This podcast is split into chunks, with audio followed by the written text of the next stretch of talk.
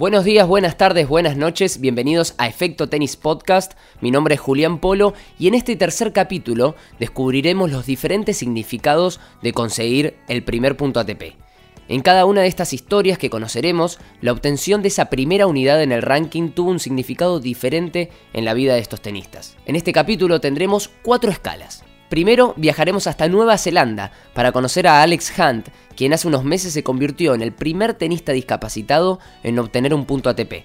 Después nos detendremos en España, donde Nicolás Álvarez Barona nos contará qué sintió cuando se convirtió en el tenista más joven de la historia en ganar un punto del ranking profesional. Seguiremos sumando millas viajando hasta Buenos Aires, donde conoceremos al argentino Santiago Macchio, quien jugó 71 torneos durante 5 años hasta conseguir su preciado primer punto ATP. Y en nuestra última parada charlaremos con un campeón de Copa Davis y con un tenista extranjero que hace unos años fue 5 del mundo. Ambos nos contarán aquella inolvidable sensación de conseguir su primer punto ATP. No se olviden que si quieren dejar sus comentarios, ya sea una crítica, un saludo, una foto suya escuchando el podcast, pueden hacerlo a través de Twitter, arroba efecto tenis, en Facebook Efecto Tenis y obvio que en nuestra web www.efectotenis.com. Los saques son cada vez más rápidos. Las devoluciones son cada vez más precisas. Tenis evoluciona y cambia. El periodismo también. Efecto Tenis Podcast. El tenis en tus oídos.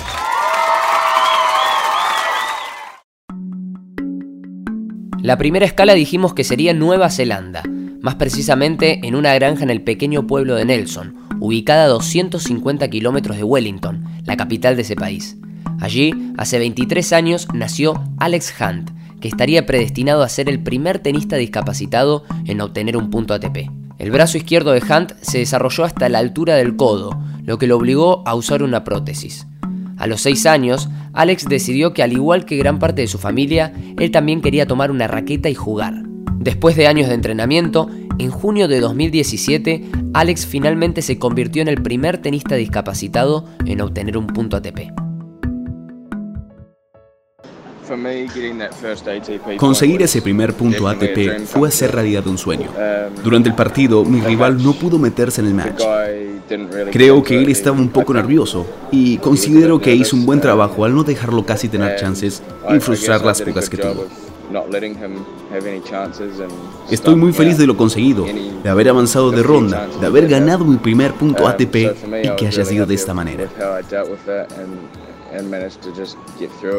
Definitivamente fue un sueño hecho realidad y ahora estoy hambriento e intentaré conseguir mucho más.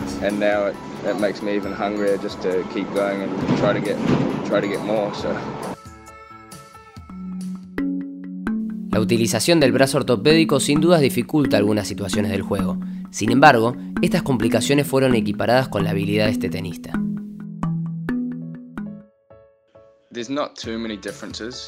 No hay demasiadas diferencias al usar el brazo ortopédico. El cambio más grande está en el lanzamiento de la pelota. Perfeccionarlo me tomó un poco de tiempo. Obviamente cuando hay viento se complica, pero es lo mismo para todos.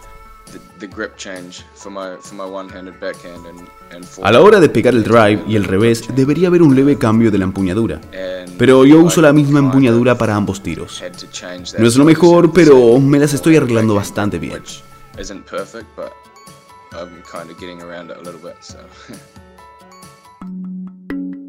Al verlo jugar, los movimientos de Hunt no se entonan con los del resto de los tenistas. Incluso, en varias ocasiones, algunos de sus rivales no se dieron cuenta que utilizaba una prótesis en su brazo izquierdo. Mis compañeros nunca dijeron nada al respecto. De hecho, tuve algunos rivales que no se dieron cuenta que tenía un brazo ortopédico y fue bastante gracioso. Siempre me tratan de igual forma que el resto e intentan ganarme. Luego de ganar aquel primer punto ATP, los sueños de Hunt no son solo jugar los Grand Slam y triunfar en el profesionalismo. Ser una fuente de inspiración es su gran objetivo.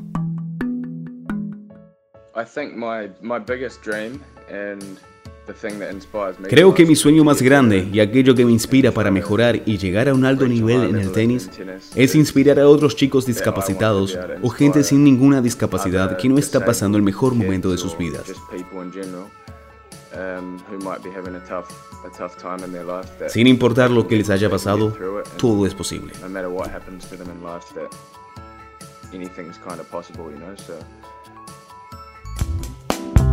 En el bondi, en la oficina, en tu casa o hasta en un cambio de lado, vos elegís dónde y cuándo escucharlo. Efecto Tenis Podcast. El tenis en tus oídos. Como prometimos, la segunda parada es en España, más precisamente en la ciudad de Oviedo. Allí, en un Future celebrado en septiembre de 2015, Nicolás Álvarez Barona se convirtió en el jugador más joven de la historia en conseguir un punto ATP. ¿Cuántos años tenía? 14 años y 3 meses. El punto lo consiguió en el primer torneo profesional que disputó. Hasta ese momento, el líder de la estadística era el talentoso canadiense Félix Auger-Aliassime. Nicolás Álvarez Barona habló sobre aquel inolvidable torneo donde también tuvo un poco de fortuna.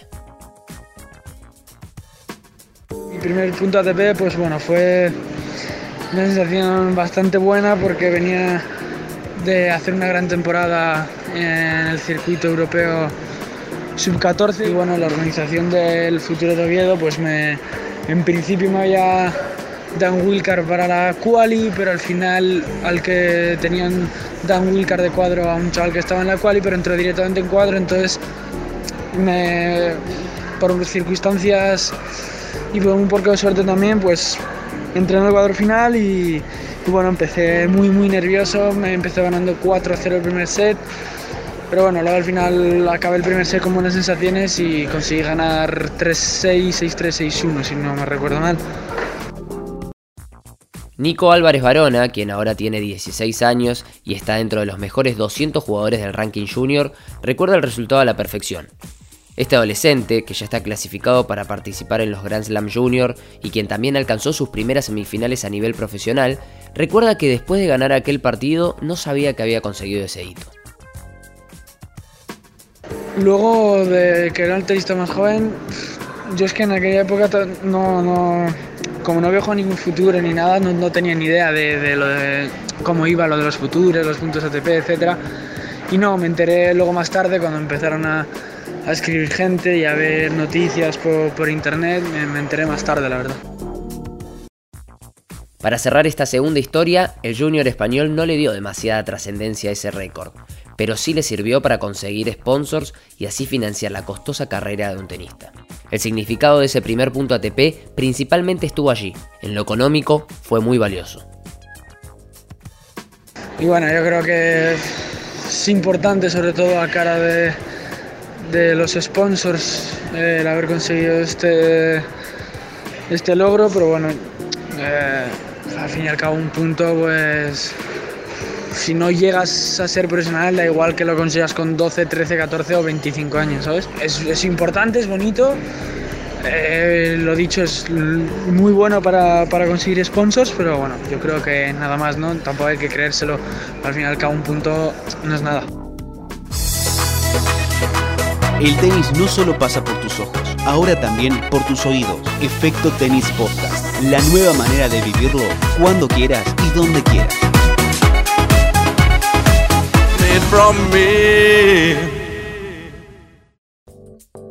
En esta tercera parada conoceremos a Santiago Macchio, un argentino que jugó 71 torneos durante 5 años hasta conseguir su primer punto ATP.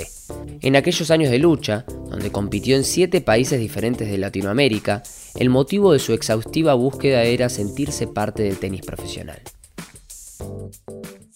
A mí lo que me motivó a cumplir ese objetivo era más que nada sentirme parte del tenis profesional. Y después de tanto esfuerzo y tanta dedicación, tener ese punto era, era un lindo premio. Y cuando logré sacar ese punto, ganándole a Matías Castro, nada, sentí un alivio, una felicidad, era un conjunto de cosas eh, muy grande y saber que era el, principio del camino. Así que nada, una alegría inmensa, más que nada por el esfuerzo propio y el esfuerzo que hace todo su entorno, familia y equipo para lograr ese, ese primer objetivo que todos quieren. Ese partido, disputado en 2011 en el Future de Corrientes, es algo que jamás olvidará, no solo por el significado, sino también por lo tortuoso que fue aquel match que se definió en el tiebreak del tercer set. De ese partido tengo bastantes recuerdos y a medida que lo pienso se me vienen más. Pero mm, empezamos en una cancha, en una determinada cancha, eh, a la tarde y recuerdo que empezaba el partido muy largo, muy tenso, muy parejo, terminó 6-4 el primer set y mm, empezó a llover, a medida que se iba el sol tuvimos que parar, después nos pasaron a la cancha central, donde recién ahí se pudo renovar el segundo set, que luego volvió a suspenderse por lluvia, otro tiempo parado y terminó un 7-6 en el tercero, de hecho también con llovizna muy cortado, no, la verdad que un partido muy tenso y feliz después de ese resultado. Para dimensionar cuánto le costó obtener ese punto, durante esos 71 torneos que disputó hasta conseguirlo, ocurrieron anécdotas de los más bizarras. La primera vez que pasé una Corium Future que fue en San Luis, eh, me tocó a Pastorino en primera, que salía de uno en ese momento, estaba a 200, 300, no recuerdo muy bien. Fuimos a jugar, bueno, me ganó bien, 6-1, 6-3 si no me equivoco y al día siguiente Pastorino se tuvo que ir a Buenos Aires de vuelta porque tuvo un problema familiar. Obviamente habrá sido grave y demás, pero yo estaba pensando por qué no me pasó a mí en el día anterior. Así podía sacar mi primer punto y ya. Como profesional llegó a ocupar el puesto 1062 del ranking. Obviamente sus ganancias no le permitieron vivir del tenis, pero cree que aquel punto ATP tuvo un significado que trasciende el deporte. Creo que conseguir el primer punto ATP puede tener varios significados, pero yo los reduzco todos a uno y diría que es el desafío personal, más que nada porque cuando uno consigue el punto ATP después de tanto sacrificio y tanta ambición, tener ese punto es un significado de esfuerzo tan grande que sí, obviamente es el comienzo de la carrera, pero creo que eso significa la ambición que tiene uno para automejorarse y querer eh, siempre ser un poquito mejor ya le vaya bien o no, creo que eso te ayuda no solo para el tenis, sino para, para la vida en sí.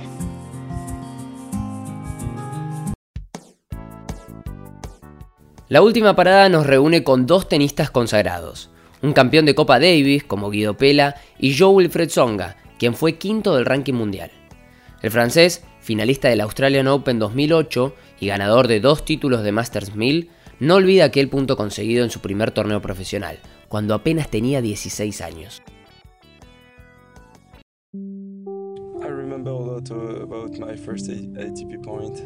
Recuerdo muchísimo sobre mi primer punto ATP. Perdí contra Nicolás Mahut en las semifinales después de haber clasificado y haber avanzado.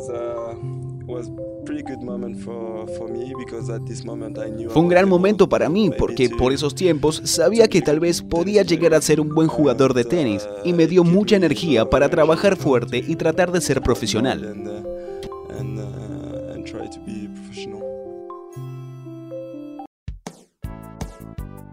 Después del envío anímico de Songa, pasamos a las sensaciones del argentino Guido Pela.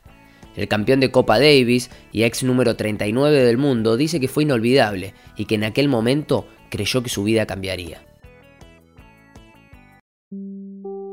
Uno siempre se acuerda de lo que fue su primer punto de ATP, es imposible olvidarse, porque en ese momento uno le da un valor importantísimo, es como el comienzo de la carrera de uno, uno piensa que si consigue el punto la vida le va a cambiar un poco, por ahí uno, viste, empieza a pensar cosas que después eh, uno se va dando cuenta que, que, no era para hacer tanto alboroto, pero la realidad es que cuando uno va viviendo cosas, sacar el primer punto de ATP es de las cosas más fuertes. Especial, la verdad que en ese momento fue la sensación más linda de mi vida. Eh, porque no había vivido por ahí otras cosas en el ámbito profesional. Pero después, como te digo, a medida que uno va creciendo y va consiguiendo mejores cosas, se da cuenta que el punto de ATP a uno le sirve de poco, por lo que es el tenis, por la competitividad que tiene y por todo lo que, lo que conlleva ir subiendo de ranking. Pero bueno, en ese momento fue una muy linda sensación y fue el comienzo de mi carrera como profesional.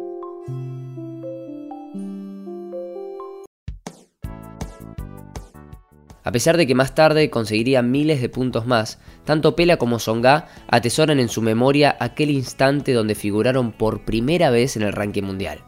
Después de haber repasado estas historias, descubrimos que el primer punto ATP puede tener significados muy diversos, pero que en todos los casos fue inolvidable. Ahora sí, nos despedimos y los esperamos en el siguiente capítulo de Efecto Tenis Podcast, Muchas gracias y hasta la próxima. Chau.